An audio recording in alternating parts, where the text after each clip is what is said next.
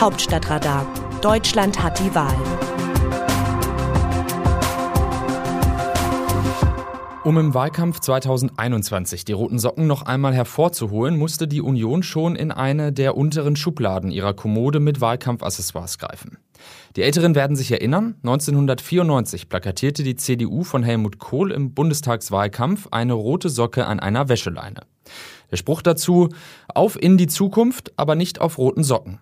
Die Botschaft dahinter, Vorsicht, liebe Wählerinnen und Wähler, wenn ihr euer Kreuz bei der SPD macht, könntet ihr in einem Linksbündnis aus SPD, Grünen und damals noch PDS landen.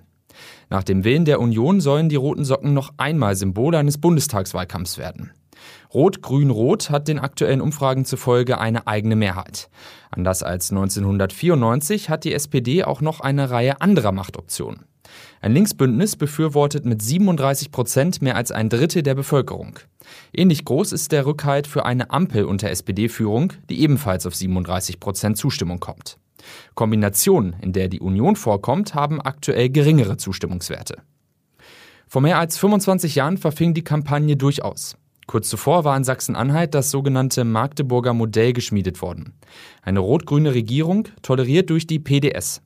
Im Westen Deutschlands löste der Pakt mit der SED-Nachfolgepartei in großen Teilen der Gesellschaft tatsächlich die Sorge aus, die 1989 abgesägten Kommunisten könnten an Einfluss zurückgewinnen. Kohls schwarz-gelbe Regierung gewann die Wahl knapp. Die SPD wiederum hat in den folgenden Jahren viele Federn lassen müssen, wenn sie in den Ländern ihr Verhältnis zur Linkspartei ausloten musste.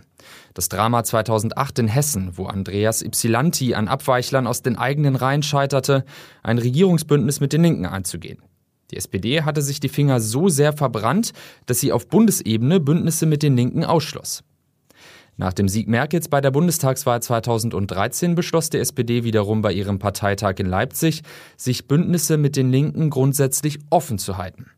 Das wiederum war eine Reaktion auf die verpasste Chance 2013, als es zumindest nach den Sitzen im Bundestag durchaus die Option gab, ein Linksbündnis zu schmieden. Die SPD musste sich aber wegen ihres Versprechens vor der Wahl in eine große Koalition begeben. Die Lage ist nun eine andere. Das Linksbündnis ist eine Machtoption, die die SPD sich bewusst offen hält. Aus zwei Gründen.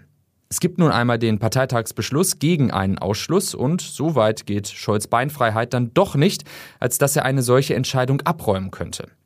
Möglicherweise will er das auch gar nicht. Denn das Linksbündnis, und das ist der zweite Grund, ist ein strategisches Druckmittel in mutmaßlich komplizierten Sondierungen und Koalitionsverhandlungen nach der Bundestagswahl. Mit der Option, es ansonsten mit den Linken zu machen, könnte Scholz sowohl die Liberalen wie auch die Union unter Druck setzen, sich in ein Bündnis unter ihm als Kanzler zu begeben. Inhaltlich ist eine Regierung aus SPD, Grünen und Linken sehr unwahrscheinlich.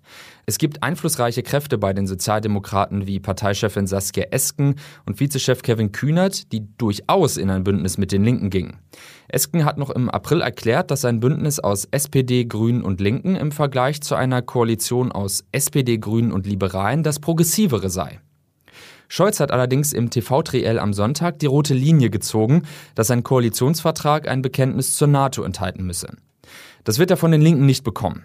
Sollte die SPD darauf verzichten, begänge ihre Regierung mit einem Wortbruch. Und dann gehören zu einem solchen Bündnis ja nicht nur SPD und Linke, sondern auch die Grünen. Die meisten führenden Grünen halten die Linken auf Bundesebene nicht für regierungsfähig. Aber auch sie lassen die Option bewusst offen. So gesehen werden die nach Mottenkugeln riechenden roten Socken bis zur Bundestagswahl draußen hängen bleiben. Aus dem Wörterbuch Politsprech Deutsch. Mit mir als Bundeskanzlerin würde es nie eine Koalition geben, in der die Linke beteiligt ist. Und ob dies von Olaf Scholz so geteilt wird oder nicht, das bleibt offen. Angela Merkel, Bundeskanzlerin. Dieses Zitat der Kanzlerin während einer Pressekonferenz mit dem österreichischen Bundeskanzler Sebastian Kurz ist in zweierlei Hinsicht bemerkenswert. Erstens. Mit dieser Aussage hilft sie ihrer Union im Wahlkampf, die das Thema rote Socken und Warnung vor einem Linksbündnis für sich erkannt hat. Zumal Merkel als frühere DDR-Bürgerin und mit der Ernsthaftigkeit ihrer Worte im Vergleich zu manchen Wahlkämpfern der Union dieses Thema sehr glaubhaft vermittelt. Zweitens.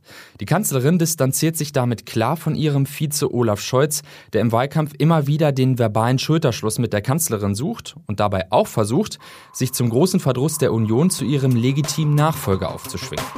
Wie sehen die Demoskopen die Stimmung im Land? In dieser Woche hat das Forsa-Institut keine sensationellen Verschiebungen zu melden. Allerdings verfestigt sich der Trend, dass die SPD vorne liegt. Während die Sozialdemokraten bei ihren 23 Prozent bleiben, sagt die Union erneut um einen Prozentpunkt und rangiert nun bei nur 21 Prozent. Wenn das Ergebnis der Bundestagswahl in etwa in dieser Größenordnung liegt, stehen uns Wochen und Monate eines hochkomplizierten und wahrscheinlich ebenso emotionalen Machtpokers bevor, bis ein Regierungsbündnis steht.